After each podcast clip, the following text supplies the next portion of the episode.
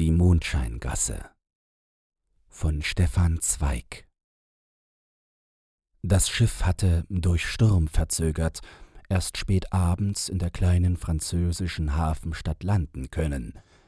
Der Nachtzug nach Deutschland war versäumt. So blieb ein unerwarteter Tag an fremdem Ort, ein Abend ohne andere Lockerung als die einer melancholischen Damenmusik in einem vorstädtischen Vergnügungslokal oder eines eintönigen Gespräches mit den ganz zufälligen Reisegenossen. Unerträglich erschien mir die Luft in dem kleinen Speiseraum des Hotels, fettig von Öl, dumpf von Rauch, und ich fühlte doppelt ihre trübe Unreinlichkeit, weil noch der reine Atem des Meeres mir salzig kühl auf den Lippen lag. So ging ich hinaus, aufs Geratewohl die helle, breite Straße entlang zu einem Platz, wo eine Bürgergardenkapelle spielte, und wieder weiter inmitten der lässig fortflutenden Woge der Spaziergänger.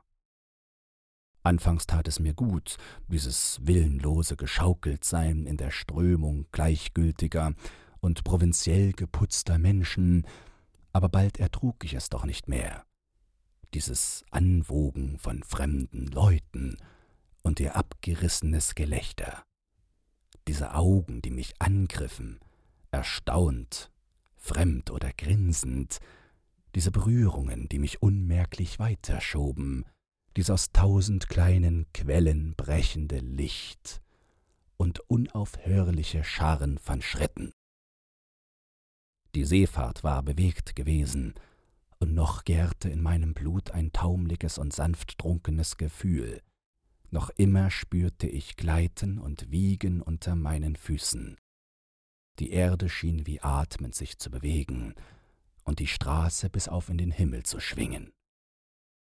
Schwindelig ward mir mit einem Male von diesem lauten Gewirr, und um mich zu retten, bog ich, ohne nach ihrem Namen zu blicken, in eine Seitenstraße ein und von da wieder in eine kleinere, in der die sinnlose Lärmen allmählich verebbte, und ging nun ziellos weiter ins Gewirr dieser wie Adern sich verästelnden Gassen, die immer dunkler wurden, je mehr ich mich vom Hauptplatz entfernte. Die großen elektrischen Bogenlampen, diese Monde der breiten Boulevards, flammten hier nicht mehr, und über die spärliche Beleuchtung hin begann man endlich wieder die Sterne zu sehen und einen schwarzen, verhängten Himmel.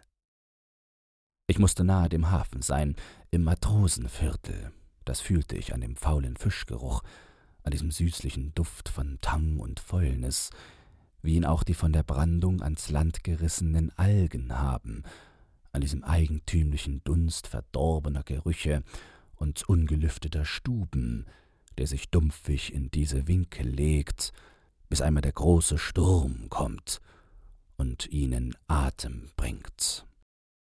Das ungewisse Dunkel tat mir wohl, und diese unerwartete Einsamkeit. Ich verlangsamte meinen Schritt, betrachtete nun Gasse um Gasse, eine immer anders wie die Nachbarin. Hier eine friedfertige, dort eine buhlerische, alle aber dunkel und mit einem gedämpften Geräusch von Musik und Stimmen, die aus dem Unsichtbaren, aus der Brust ihrer Gewölbe so geheimnisvoll aufquoll, dass kaum die unterirdische Quelle zu erraten war. Denn alle waren sie verschlossen und blinzelten nur mit einem roten oder gelben Licht. Ich liebe diese Gassen in fremden Städten, diesen schmutzigen Markt aller Leidenschaften, diese heimliche Anhäufung aller Verführungen für die Matrosen, die von einsamen Nächten auf fremden und gefährlichen Meeren hier für eine Nacht einkehren, ihre vielen und sinnlichen Träume in einer Stunde zu erfüllen. Sie müssen sich verstecken irgendwo in einer Niederung der großen Stadt, diese kleinen Seitengassen, weil sie so frech und aufdringlich sagen, was die hellen Häuser mit blanken Scheiben und vornehmen Menschen in hundert Masken verbergen. Musik klingt und lockt hier aus kleinen Stuben. Kinematographen verheißen mit grellen Plakaten ungeahnte Brächte. Kleine viereckige Lichter ducken sich unter die Tore und zwinkern mit vertraulichem Gruß eine sehr deutliche Einladung zu. Zwischen dem aufgetanen Spalt einer Tür schimmert nacktes Fleisch unter vergoldetem Flitter. Aus den Cafés gröhlen die Stimmen der Berauschten und poltert der Zank der Spieler. Die Matrosen grinsen, wenn sie hier einander begegnen. Ihre stumpfen Blicke werden grell von vieler Verheißung, denn hier ist alles.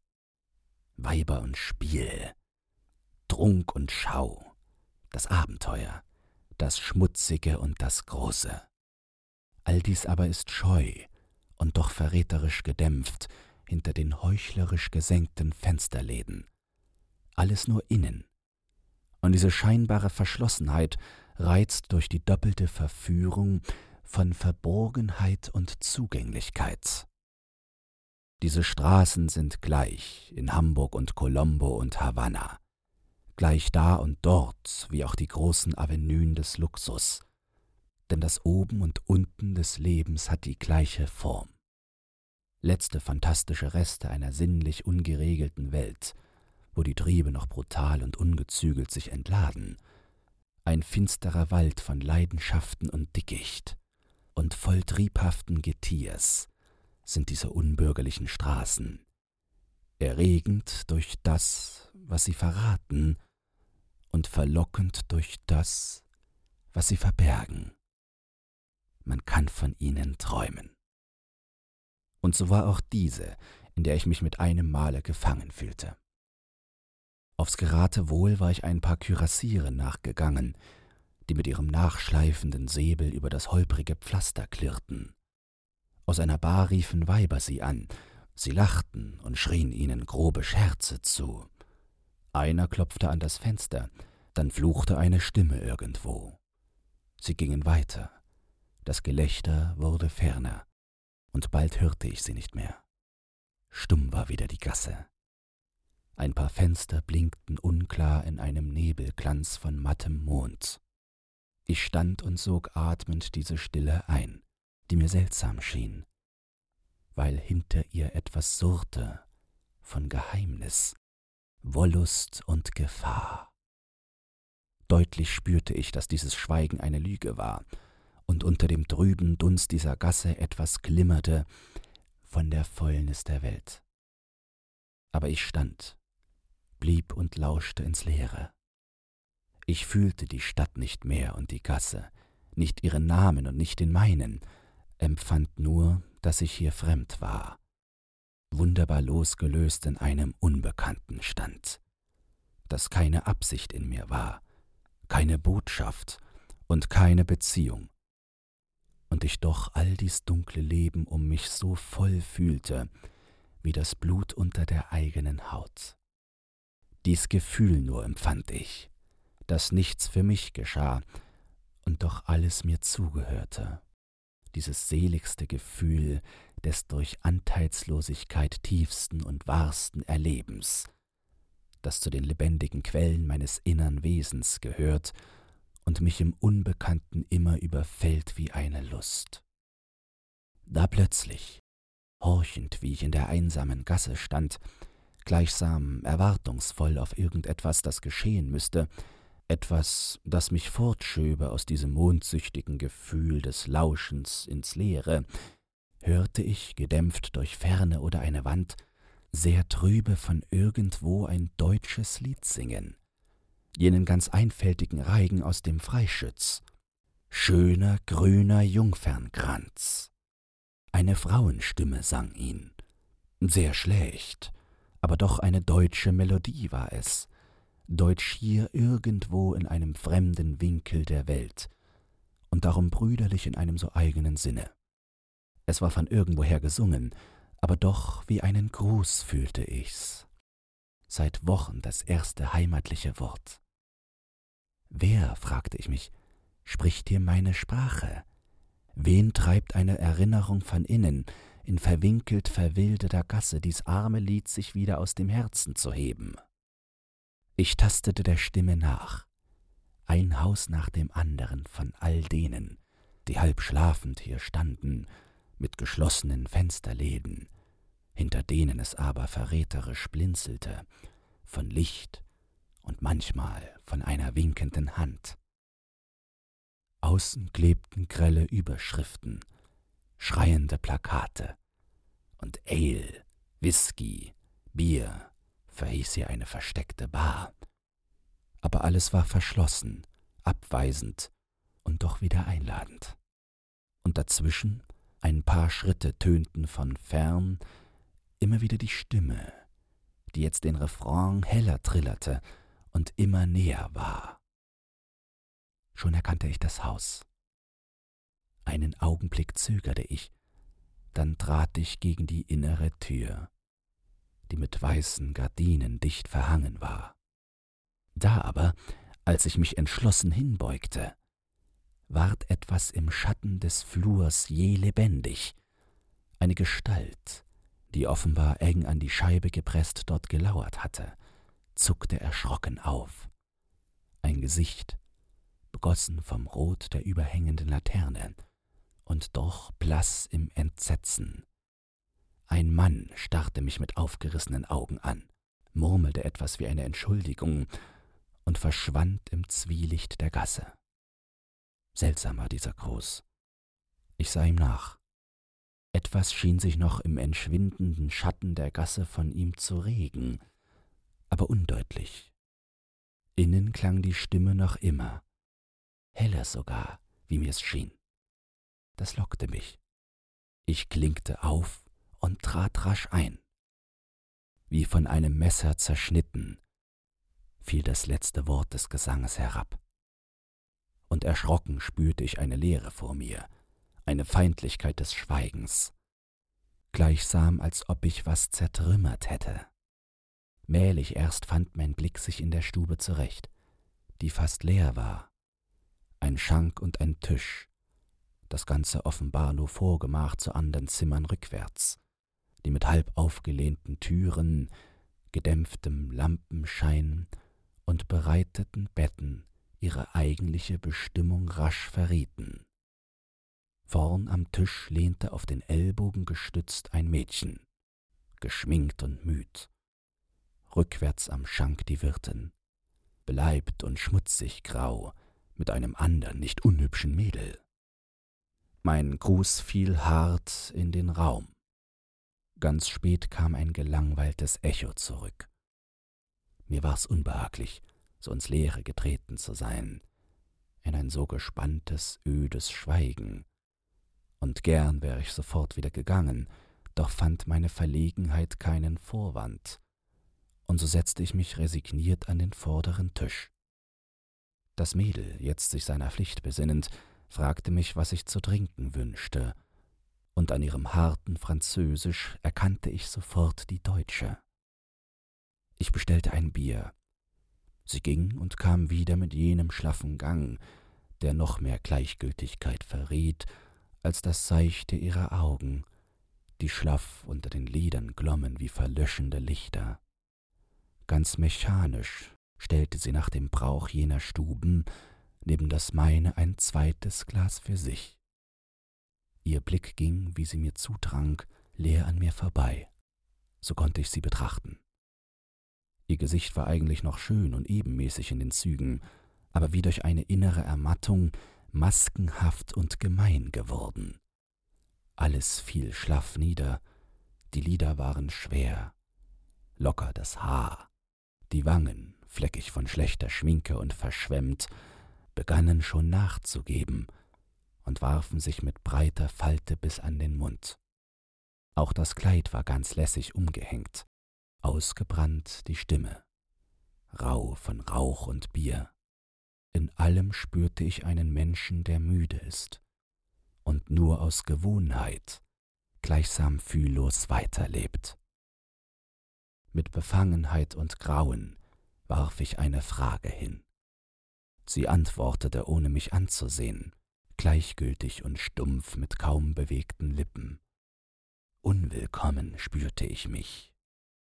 Rückwärts gähnte die Wirtin, das andere Mädel saß in einer Ecke und sah her, gleichsam wartend, bis ich sie riefe.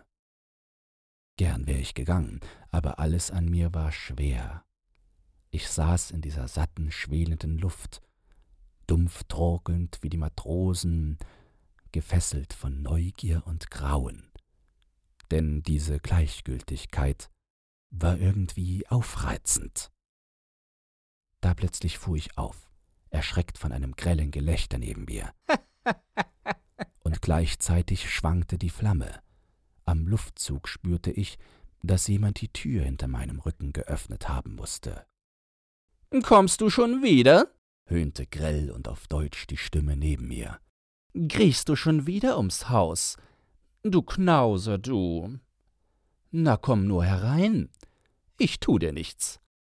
Ich fuhr herum.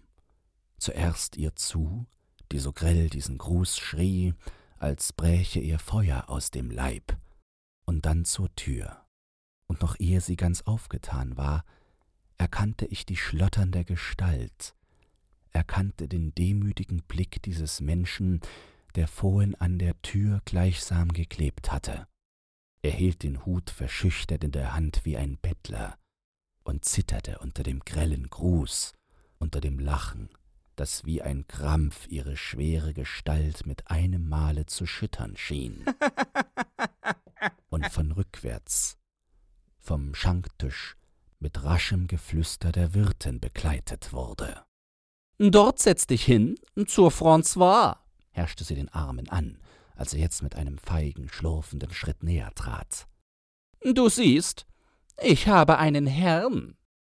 Deutsch schrie sie ihm das zu. Die Wirtin und das Mädel lachten laut, obwohl sie nichts verstehen konnten, aber sie schienen den Gast schon zu kennen. Gib ihm Champagner, François. Den teuren. Eine Flasche, schrie sie lachend hinüber und wieder höhnisch zu ihm. Ist's dir zu teuer, so bleib draußen. Du elender Knicker. Möchtest mich wohl umsonst anstarren? Ich weiß, du möchtest alles umsonst. Die lange Gestalt schmolz gleichsam zusammen unter diesem bösen Lachen. Der Buckel schob sich schief empor. Es war, als wollte das Gesicht sich hündisch verkriechen, und seine Hand zitterte, als er nach der Flasche griff und verschüttete den Wein im Eingießen. Sein Blick, der immer aufwollte zu ihrem Gesicht, konnte nicht weg vom Boden und tastete dort im Kreise den Kacheln nach. Und jetzt sah ich erst deutlich unter der Lampe dies ausgemergelte Gesicht zermürbt und fahl, die Haare feucht und dünn auf beinernem Schädel, die Gelenke lose und wie zerbrochen. Eine Jämmerlichkeit ohne Kraft und doch nicht ohne Bösartigkeit. Schief verschoben war alles in ihm und geduckt, und der Blick, den er jetzt einmal hob und gleich wieder erschreckt zurückwarf, gekreuzt von einem bösen Licht. Kümmern Sie sich nicht um ihn, herrschte mich das Mädel auf Französisch an und fasste derb meinen Arm, als wollte sie mich herumreißen. Das ist eine alte Sache zwischen mir und ihm, ist nicht von heute. Und wieder mit blanken Zähnen wie zum Bisse bereit, laut zu ihm hinüber. Horch nur her, du alter Luchs! Möchtest hören, was ich rede? Dass ich eher ins Meer gehe als mit dir, habe ich gesagt. Wieder lachten die Wirtin und das andere Mädel, breit und blöde. es schien ein gewohnter Spaß für sie, ein alltäglicher Scherz. Aber mir war's unheimlich, jetzt zu sehen, wie sich dies andere Mädel plötzlich in falscher Zärtlichkeit an ihn drängte und ihn mit Schmeicheleien abgriff, vor denen er erschauerte, ohne den Mut, sie abzuwehren. Und ich erschrak, wenn sein Blick im Auftaumeln mich traf, ängstlich verlegen und kriecherisch. Und mir graute vor dem Weib neben mir, das plötzlich aus ihrer Schlaffheit aufgewacht war und so voll Bosheit funkelte, dass ihre Hände zitterten. Ich warf Geld auf den Tisch und wollte fort, aber sie nahm es nicht. Geniert er dich? Dann werfe ich ihn raus, den Hund. Der muss parieren. Nimm noch ein Glas mit mir, komm. Sie drängte sich heran mit einer jähen, fanatischen Art von Zärtlichkeit, von der ich sofort wusste, dass sie nur gespielt war, um jenen anderen zu quälen. Bei jeder dieser Bewegungen sah sie rasch schief hinüber, und es war mir widerwärtig zu sehen, wie bei jeder ihrer Gesten zu mir es in ihm zu zucken begann, als spürte er Brandstahl an seinen Gliedern. Ohne auf sie zu achten, starrte ich einzig ihn an und schauerte, wie etwas jetzt in ihm wuchs von Wut, Zorn, Neid und Gier, und sich doch gleich niederduckte, wandte sie nur den Kopf. Ganz nahe drängte sie sich nun zu mir. Ich spürte ihren Körper, der zitterte von der bösen Lust dieses Spiels, und mir graute vor ihrem grellen Gesicht, das nach schlechtem Puder roch, vor dem Dunst ihres mürben Fleisches. Sie von meinem Gesicht abzuwehren, griff ich nach einer Zigarre, und während mein Blick noch den Tisch nach einem Streichholz absuchte, herrschte sie ihn schon an. Bring Feuer her! Ich erschrak mehr noch als er vor dieser gemeinen Zumutung, mich zu bedienen, und mühte mich rasch, mir selbst eins zu finden. Aber schon von ihrem Worte wie mit der Peitsche aufgeknallt, kam er mit seinen schiefen Schritten torkelnd herüber und legte rasch, als könnte er sich mit einer Berührung des Tisches verbrennen, sein Feuerzeug auf den Tisch. Eine Sekunde kreuzte ich seinen Blick. Unendliche Scham lag darin und eine knirschende Erbitterung. Und dieser geknechtete Blick traf den Mann, den Bruder in mir. Ich fühlte die Erniedrigung durch das Weib und schämte mich mit ihm. Ich danke Ihnen sehr, sagte ich auf Deutsch. Sie zuckte auf. Sie hätten sich nicht bemühen müssen. Dann bot ich ihm die Hand ein Zögern, ein langes. Dann spürte ich feuchte, knochige Finger und plötzlich krampfartig einen jähen Druck des Dankes. Eine Sekunde leuchteten seine Augen in die meinen, dann duckten sie sich wieder unter die schlaffen Lider. Aus Trotz wollte ich ihn bitten, bei uns Platz zu nehmen, und die einladende Geste musste wohl schon in meine Hand geglitten sein, denn sie herrschte ihn eilig an, Setz dich wieder hin und störe ihr nicht. Da packte mich plötzlich der Ekel vor ihrer ätzenden Stimme und vor dieser Quälerei. Was sollte mir diese verräucherte Spelunke, diese widrige Dirne, dieser Schwachsinnige, dieser Qualm von Bier und Rauch und schlechtem Parfüm? Mich dürstete nach Luft. Ich schob ihr das Geld hin, stand auf und rückte energisch ab, als sie mir schmeichelnd näher kam. Es ekelte mich, mitzuspielen bei dieser Erniedrigung eines Menschen, und deutlich ließ ich durch die Entschlossenheit meiner Abwehr spüren, wie wenig sie mich sinnlich verlocken konnte. Jetzt zuckte ihr Blut bös, eine Falte kroch ihr gemein um den Mund, aber sie hütete sich doch, das Wort auszusprechen, und wandte sich mit einem Ruck unverstellten Hasses gegen ihn, der aber des Ärgsten gewärtig, eilig und wie gejagt von ihrer Drohung in die Tasche griff und mit zitternden Fingern eine Geldbörse herauszog. Er hatte Angst, jetzt allein mit ihr zu bleiben, das war sichtlich, und in der Hast konnte er die Knoten der Börse nicht gut lösen. Eine Börse war es, gestrickt und mit Glasperlen besetzt, wie die Bauern sie tragen und die kleinen Leute. Mühelos war es zu merken, dass er ungewohnt war, Geld rasch auszugeben. Sehr im Gegensatz zu den Matrosen, die es mit einem Handschwung aus den klimpernden Taschen hervorholen und auf den Tisch werfen. Er musste offenbar gewohnt sein, sorglich zu zählen und die Münzen zwischen den Fingern zu wägen. Wie er zittert um seine lieben süßen Pfennige. Geht's zu langsam? Wart, höhnte sie und trat einen Schritt näher. Er schrak zurück, und sie, als sie sein Erschrecken sah, sagte, die Schultern hochziehend und mit einem unbeschreiblichen Ekel im Blick Ich nehm dir nichts. Ich spei auf dein Geld. Weiß ja, Sie sind gezählt, deine guten Pfennige. Darf keiner zu viel in die Welt. Aber erst, und sie tippte ihm plötzlich gegen die Brust, die Papierchen, die du da eingenäht hast, dass sie dir keiner stiehlt. Und wirklich, wie ein Herzkranker im Krampf sich plötzlich an die Brust greift, so fasste fahl und zitternd seine Hand an eine bestimmte Stelle des Rockes. Unwillkürlich tasteten seine Finger dort an das heimliche Nest und fielen dann beruhigt zurück. Geizhals! spie sie aus. Aber da flog plötzlich eine Glut in das Gesicht des Gemarterten. Er warf die Geldbörse mit einem Ruck dem andern Mädel zu, die erst ausschrie im Schreck, dann hell lachte und stürmte vorbei an ihr zur Tür hinaus wie aus einem Brand. Einen Augenblick stand sie noch aufgerichtet, hell funkelnd in ihrer bösen Wut. Dann fielen die Lider wieder schlaff herab. Mattigkeit bog den Körper aus der Spannung. Alt und müde schien sie in einer Minute zu werden. Etwas Unsicheres und Verlorenes dämpfte den Blick, der mich jetzt traf, wie eine Trunkene, die aufwacht. Dumpf mit dem Gefühl einer Schande stand sie da. Draußen wird er jammern um sein Geld. Vielleicht zur Polizei laufen, wir hätten ihn bestohlen.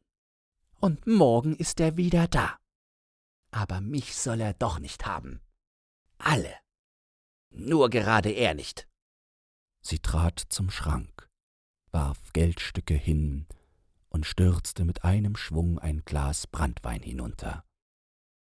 Das böse Licht glimmte wieder in ihren Augen, aber trüb, wie unter Tränen von Wut und Scham. Ekel fasste mich vor ihr und zerriss mein Mitleid. Guten Abend, sagte ich und ging. Bonsoir, antwortete die Wirtin. Sie sah sich nicht um und lachte bloß, grell und höhnisch. Die Gasse. Sie war nur Nacht und Himmel, als ich hinaustrat. Eine einzige schwüle Dunkelheit mit verwelktem, unendlich fernem Glanz von Mond. Gierig trank ich die laue und doch starke Luft und das Gefühl des Grauens löste sich in das große Erstaunen vor der Mannigfaltigkeit der Geschicke. Und ich spürte wieder ein Gefühl, das mich selig machen kann bis zu Tränen, das immer hinter jeder Fensterscheibe Schicksal wartet, jede Tür sich in Erlebnis auftut, allgegenwärtig das Mannigfaltige dieser Welt ist und selbst der schmutzigste Winkel noch so wimmelnd von schon gestalteten Erleben, wie die Verwesung vom eifrigen Glanz der Käfer. Fern war das Widerliche der Begegnung und das gespannte Gefühl, wohltuend gelöst in eine süße Müdigkeit, die sich sehnte, all das Gelebte in schöneren Traum zu verwandeln. Unwillkürlich blickte ich suchend um mich, den Weg nach Hause durch diese Wirrnis verwinkelter Gässchen zu finden. Da schob sich, unhörbar musste er nahegetreten sein, ein Schatten an mich heran. Verzeihen Sie, ich erkannte sogleich die demütige Stimme. Aber ich glaube, Sie finden sich hier nicht zurecht. Darf ich, darf ich Ihnen den Weg weisen? Der Herr wohnt? Ich nannte mein Hotel. Ich begleite Sie, wenn Sie erlauben, fügte er sogleich demütig hinzu. Das Grauen fasste mich wieder. Dieser schleichende, gespenstische Schritt an meiner Seite, unhörbar fast und doch hart an mir, das Dunkel der Matrosengasse und die Erinnerung des Erlebten wich allmählich einem traumhaft wirren Gefühl, ohne Wertung und Widerstand. Ich spürte die Demut seiner Augen, ohne sie zu sehen, und merkte das Zucken seiner Lippen. Ich wusste, dass er mit mir reden wollte, tat aber nichts dafür und nichts dagegen, aus der Taumlichkeit meines Empfindens, in dem die Neugier des Herzens mit einer körperlichen Benommenheit sich wogend mengte. Er räusperte sich mehrmals, ich merkte den erstickten Ansatz zum Wort, aber irgendeine Grausamkeit, die von diesem Weib geheimnisvoll auf mich übergegangen war, freute sich dieses Ringens der Scham und seelischen Not. Ich half ihm nicht, sondern ließ dieses Schweigen schwarz und schwer zwischen uns, und unsere Schritte klangen, der seine leise schlurfend und alt, der meine mit Absicht stark und rauh, dieser schmutzigen Welt zu entrinnen, wirr zusammen. Immer stärker spürte ich die Spannung zwischen uns. Schrill, voll inneren Schreis war dieses Schweigen, und schon wie eine übermäßig gespannte Saite, bis er es endlich und wie entsetzlich zagend zuerst durchriss mit einem Wort. Sie haben. Mm, Sie haben, mein Herr, da drinnen eine merkwürdige Szene gesehen. Verzeihen Sie, verzeihen Sie, wenn ich noch einmal davon rede, aber. Aber sie musste Ihnen merkwürdig sein. Und ich sehr lächerlich. Diese Frau, äh, es ist nämlich. Er stockte wieder. Etwas würgte ihm dick die Kehle zu. Dann wurde seine Stimme ganz klein, und er flüsterte hastig diese Frau. Es. Es ist nämlich meine Frau. Ich musste aufgefahren sein im Erstaunen, denn er sprach hastig weiter, als wollte er sich entschuldigen. Das heißt, es war meine Frau. Vor fünf, vor vier Jahren, in Geratsheim drüben in Hessen, wo ich zu Hause bin. Ich will nicht, Herr, dass Sie schlecht von ihr denken. Es ist vielleicht meine Schuld, dass sie so ist. Sie war nicht immer so. Ich. Ich habe sie gequält. Ich habe sie genommen, obwohl sie sehr arm war. Nicht einmal die Leinwand hatte sie. Nichts. Gar nichts. Und ich bin reich. Das heißt, vermögend, nicht reich. Oder ich war es wenigstens damals. Und, ähm, Wissen Sie, mein Herr, ich. ich war vielleicht. Sie hat recht. Sparsam. Aber früher war ich es, mein Herr, vor dem Unglück, und ich verfluche es.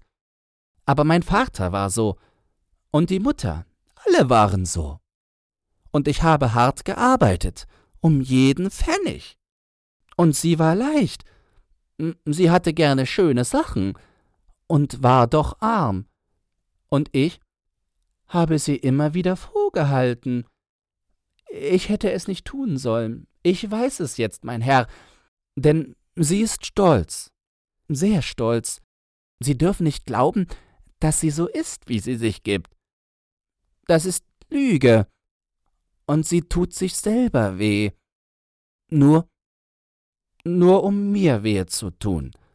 Um mich zu quälen und, und, und weil, weil sie sich schämt. Hm, vielleicht ist sie auch schlecht geworden, aber ich, ich glaube es nicht. Denn, mein Herr, sie war sehr gut, sehr gut. Er wischte sich die Augen und blieb stehen in seiner übermächtigen Erregung. Unwillkürlich blickte ich ihn an, und erschien mir mit einem Male nicht mehr lächerlich. Und selbst diese merkwürdige, servile Anrede, mein Herr, die in Deutschland nur niedern Ständen zu eigen ist, spürte ich nicht mehr. Sein Antlitz war ganz von der inneren Bemühung zum Wort durchbildet, und der Blick starrte, wie er schwer jetzt wieder vorwärts taumelte, starr auf das Pflaster, als lese er dort im schwankenden Lichte mühsam ab, was sich dem Krampf seiner Kehle so quälend entriss. Ja, mein Herr, stieß er jetzt tief atmend heraus und mit einer ganz anderen dunklen Stimme, die irgendwie aus einer weicheren Welt seines Innern kam. Sie war sehr gut, auch zu mir. Sie war sehr dankbar, dass ich sie, dass ich sie aus ihrem Elend erlöst hatte. Und ich wusste es auch, dass sie dankbar war. Aber ich wollte es hören. Immer wieder, immer wieder. Es tat mir gut, diesen Dank zu hören, mein Herr. Es war so, so unendlich gut zu spüren, zu spüren, dass man besser ist, wenn, wenn man doch weiß, dass man der Schlechtere ist. Ich hätte all mein Geld dafür gegeben, es immer wieder zu hören. Und sie war sehr stolz und wollte es immer weniger, als sie merkte, dass ich ihn forderte, diesen Dank. Darum, nur darum, mein Herr, ließ ich sie immer bitten. Nie gab ich freiwillig. Es tat mir wohl, dass sie um jedes Kleid, um jedes Band kommen musste und betteln. Drei Jahre habe ich sie so gequält, immer mehr. Aber, mein Herr, es war nur, weil ich sie liebte. Ich hatte ihren Stolz gern. Und doch wollte ich ihn immer knechten. Ich Wahnsinniger. Und wenn sie etwas begehrte, so war ich böse. Aber, mein Herr, ich ich war es gar nicht. Ich war selig jeder Gelegenheit, sie demütigen zu können, denn denn ich wusste gar nicht, wie ich sie liebte. Wieder stockte er. Offenbar hatte er mich vergessen. Mechanisch sprach er, wie aus dem Schlaf, mit immer lauterer Stimme. Das, das habe ich erst gewusst, wie ich damals an jenem verfluchten Tag ich hatte ihr Geld verweigert für ihre Mutter. Ganz, ganz wenig. Das heißt, ich hatte es schon bereitgelegt. Aber ich wollte, dass sie noch einmal käme. Noch einmal mich bitten. Ja, was sage ich? Ja, damals habe ich es gewusst, als ich abends nach Hause kam und sie fort war und nur ein Zettel auf dem Tisch. Behalte dein verfluchtes Geld ich will nichts mehr von dir. Das stand darauf. Sonst nichts.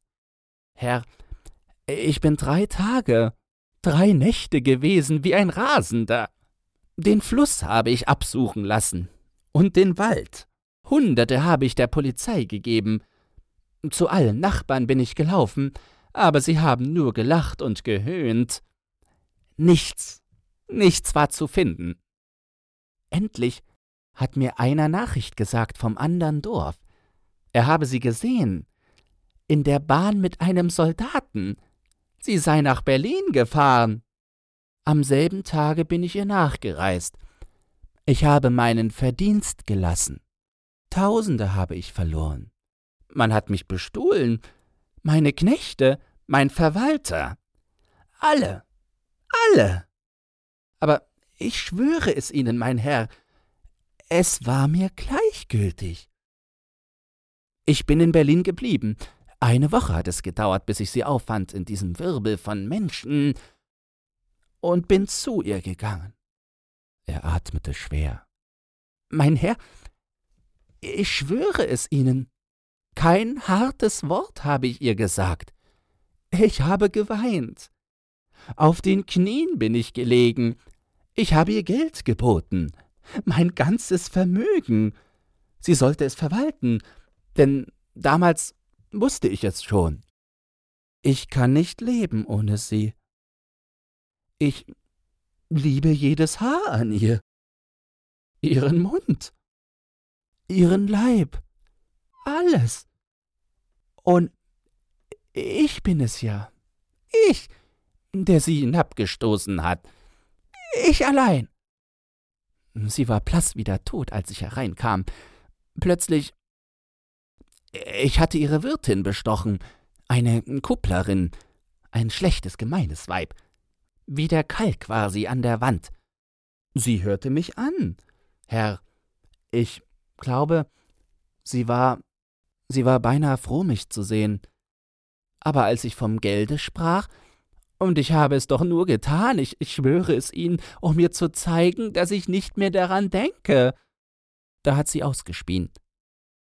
Und dann weil ich noch immer nicht gehen wollte. Da hat sie ihren Liebhaber gerufen, und sie haben mich verlacht. Aber, mein Herr, ich bin immer wieder gekommen. Tag für Tag. Die Hausleute haben mir alles erzählt. Ich wusste, dass der Lump sie verlassen hatte und sie in Not war. Und da ging ich noch einmal hin. Noch einmal, Herr.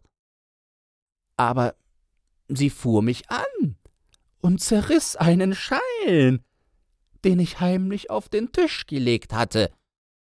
Und als ich doch wieder kam, war sie fort. Was habe ich nicht getan, mein Herr, sie wieder auszuforschen? Ein Jahr, ich schwöre es Ihnen, habe ich nicht gelebt. Nur immer gespürt. Habe Agenturen besoldet, bis ich's endlich erfuhr, dass sie drüben sei in Argentinien.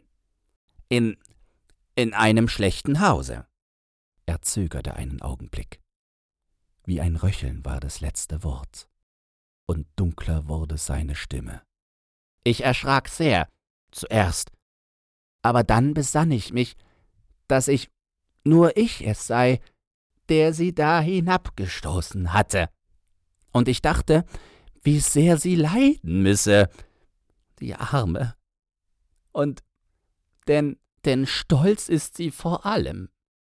Ich ging zu meinem Anwalt, der schrieb an den Konsul und sandte Geld, ohne dass sie erfuhr, wer es gab, nur dass sie zurückkäme.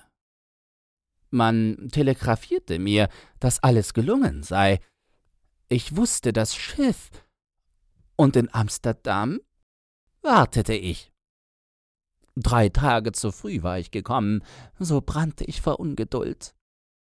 Endlich kam es.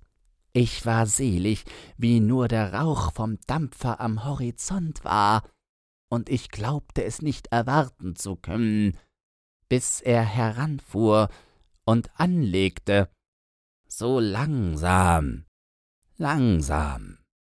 Und dann die Passagiere über den Steg kamen, und endlich, endlich sie. Ich erkannte sie nicht gleich, Sie war anders, geschminkt und schon so, so wie Sie es gesehen haben. Und wie sie mich warten sah, wurde sie fahl. Zwei Matrosen mussten sie halten, sonst wäre sie vom Steg gefallen. Sobald sie am Land war, trat ich an ihre Seite. Ich sagte nichts. Meine Kehle war zu, auch sie sprach nichts und sah mich nicht an. Der Träger trug das Gepäck voran. Wir gingen und gingen. Da plötzlich blieb sie stehen und sagte, O oh Herr, wie sie es sagte, so schmerzend weh tat es mir, so traurig klang es. Willst du mich noch immer zu deiner Frau? Jetzt auch noch. Ich fasste sie bei der Hand. Sie zitterte, aber sie sagte nichts. Doch ich fühlte, dass nun alles wieder gut war. Herr, wie selig ich war. Ich tanzte wie ein Kind um sie, als ich sie im Zimmer hatte. Ich fiel ihr zu Füßen. Törichte Dinge, muss ich gesagt haben, denn sie lächelte unter Tränen und liebkoste mich. Ganz zaghaft natürlich nur. Aber, Herr, wie es mir wohltat. Mein Herz zerfloß. Ich lief Trepp auf, Trepp ab, bestellte ein Dinner im Hotel, unser Vermählungsmahl. Ich half ihr, sich anzuziehen, und wir gingen hinab. Wir aßen und tranken und waren fröhlich. Oh, so heiter war sie, ein Kind so warm und gut. Und sie sprach von Hause und wie wir alles nun wieder besorgen wollten. Da seine Stimme wurde plötzlich rauh, und er machte mit der Hand eine Geste, als ob er jemanden zerbrechen wollte. Da war ein Kellner. Ein schlechter, gemeiner Mensch, der glaubte, ich sei trunken, weil ich toll war, und tanzte und mich überkollerte beim Lachen. während ich doch nur so glücklich war. Oh, so glücklich. Und da, als ich bezahlte, gab er mir zwanzig Francs zu wenig zurück. Ich fuhr ihn an und verlangte den Rest. Er war verlegen und legte das Goldstück hin. Da, da begann sie auf einmal ganz grell zu lachen. Ich starrte sie an, aber es war ein anderes Gesicht, höhnisch, hart und böse mit einem Male, wie genau du noch immer bist. Selbst an unserem Vermählungstag, sagte sie ganz kalt, so scharf, so mitleidig. Ich erschrak und verfluchte meine Peinlichkeit. Ich gab mir Mühe, wieder zu lachen, aber ihre Heiterkeit war fort, war tot. Sie verlangte ein eigenes Zimmer. Was hätte ich ihr nicht gewährt? Und ich lag allein die Nacht und sann nur nach, was ihr kaufen am nächsten Morgen. Sie beschenken, ihr zeigen, dass ich nicht geizig sei. Nie mehr gegen sie. Und am Morgen ging ich aus. Ein Armband kaufte ich. Ganz früh. Und, und wie ich in ihr Zimmer trat, da war, da war es leer. Ganz wie damals. Und ich wusste, auf dem Tisch würde ein Zettel liegen. Und ich lief fort und betete zu Gott, es möge nicht wahr sein, aber er lag doch dort. Und darauf stand, er zögerte. Unwillkürlich war ich stehen geblieben und sah ihn an. Er duckte den Kopf. Dann flüsterte er heiser. Es. Es stand darauf. Lass mich in Frieden. Du bist mir widerlich. Wir waren am Hafen angelangt, und plötzlich rauschte in das Schweigen der grollende Atem der nahen Brandung. Mit blinkenden Augen, wie große schwarze Tiere lagen die Schiffe da, nah und ferne, und von irgendwo kam Gesang. Nichts war deutlich und doch vieles zu fühlen ein ungeheurer Schlaf und der schwere Traum einer starken Stadt. Neben mir spürte ich den Schatten dieses Menschen. Er zuckte gespenstisch vor meinen Füßen, floss bald auseinander, bald kroch er zusammen im wandelnden Licht der trüben Laternen. Ich vermochte nichts zu sagen, nicht Trost und hatte keine Frage, spürte aber sein Schweigen an mir kleben lastend und dumpf. Da fasste er mich plötzlich zitternd am Arm. Aber ich gehe nicht fort von hier ohne Sie. Nach Monaten habe ich sie wiedergefunden. Sie martert mich, aber ich will nicht müde werden. Ich beschwöre Sie, mein Herr, reden Sie mit ihr. Ich muss sie haben. Sagen Sie es ihr. Mich hört sie nicht. Ich kann nicht mehr so leben. Ich kann es nicht mehr sehen, wie Männer zu ihr gehen und draußen warten vor dem Haus, bis sie wieder herunterkommen, lachend und trunken. Die ganze Gasse kennt mich schon. Sie lachen, wenn sie mich warten sehen. Wahnsinnig werde ich davon. Und doch jeden Abend stehe ich wieder dort, mein Herr, ich beschwöre Sie. Sprechen Sie mit ihr. Ich. ich kenne sie ja nicht, aber tun Sie es um Gottes Barmherzigkeit. Sprechen Sie mit ihr. Unwillkürlich wollte ich meinen Arm befreien. Mir graute. Aber er, wie er es spürte, dass ich mich gegen sein Unglück wehrte, fiel plötzlich mitten auf der Straße in die Knie und fasste meine Füße. Ich beschwöre Sie, mein Herr. Sie müssen mit ihr sprechen. Sie müssen. Sonst. sonst geschieht etwas Furchtbares. Ich habe mein ganzes Geld verbraucht, sie zu suchen. Und ich lasse sie nicht hier. Nicht lebendig. Ich habe mir ein Messer gekauft. Ich habe ein Messer. Mein Herr, ich lasse Sie hier nicht mehr. Nicht lebendig. Ich ertrage es nicht. Sprechen Sie mit ihr, mein Herr. Er wälzte sich wie rasend vor mir. In diesem Augenblick kamen zwei Polizisten die Straße her. Ich riss ihn mit Gewalt auf. Einen Augenblick starrte er mich entgeistert an. Dann sagte er mit ganz fremder, trockener Stimme Die Gasse dort biegen Sie ein, dann sind Sie bei Ihrem Hotel. Einmal noch starrte er mich an mit Augen, in denen die Pupillen zerschmolzen schienen, in ein grauenhaft weißes und leeres. Dann verschwand er. Ich wickelte mich in meinen Mantel. Mich fröstelte. Nur Müdigkeit spürte ich. Eine wirre Trunkenheit, gefühllos und schwarz, einen wandelnden, purpurnen Schlaf. Ich wollte etwas denken und all das besinnen, aber immer hob sich diese schwarze Welle von Müdigkeit aus mir und riss mich mit. Ich tastete ins Hotel, fiel hin ins Bett und schlief dumpf wie ein Tier. Am nächsten Morgen wusste ich nicht mehr, was davon Traum oder Erlebnis war, und irgendetwas in mir wehrte sich dagegen, es zu wissen. Spät war ich erwacht, fremd in fremder Stadt, und ging eine Kirche zu besehen, in der antike Mosaiken von großem Ruhme sein sollten, aber meine Augen starrten sie leer an. Immer deutlicher stieg die Begegnung der vergangenen Nacht auf und ohne Widerstand trieb's mich weg.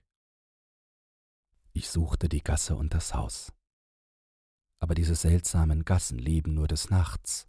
Am Tage tragen sie graue, kalte Masken, unter denen nur der Vertraute sie erkennt. Ich fand sie nicht, so sehr ich suchte. Müde und enttäuscht kam ich heim, verfolgt von den Bildern des Wahns oder der Erinnerung. Um neun Uhr abends ging mein Zug. Mit Bedauern ließ ich die Stadt. Ein Träger hob mein Gepäck und trug es vor mir her dem Bahnhof zu. Da plötzlich, an einer Kreuzung, riss mich's herum. Ich erkannte die Quergasse, die zu jenem Hause führte, hieß den Träger warten und ging, während er zuerst erstaunt und dann frech vertraulich lachte, noch einen Blick zu tun in diese Gasse des Abenteuers. Dunkel lag sie da, dunkel wie damals, und im matten Mond sah ich die Türscheibe jenes Hauses glänzen. Noch einmal wollte ich näher treten. Da raschelte eine Gestalt aus dem Dunkel. Schauernd erkannte ich ihn, der dort auf der Schwelle hockte und mir winkte, ich möge näher kommen. Doch ein Grauen fasste mich. Ich flüchtete rasch fort, aus der feigen Angst, hier verstrickt zu werden und meinen Zug zu versäumen. Aber dann, an der Ecke, ehe ich mich wandte, sah ich noch einmal zurück. Als mein Blick ihn traf, gab er sich einen Ruck, raffte sich auf und sprang gegen die Tür. Metall blitzte in seiner Hand, da er sie jetzt eilig aufriss. Ich konnte aus der Ferne nicht unterscheiden, ob es Geld war oder das Messer, das im Mondlicht zwischen seinen Fingern verräterisch glitzerte.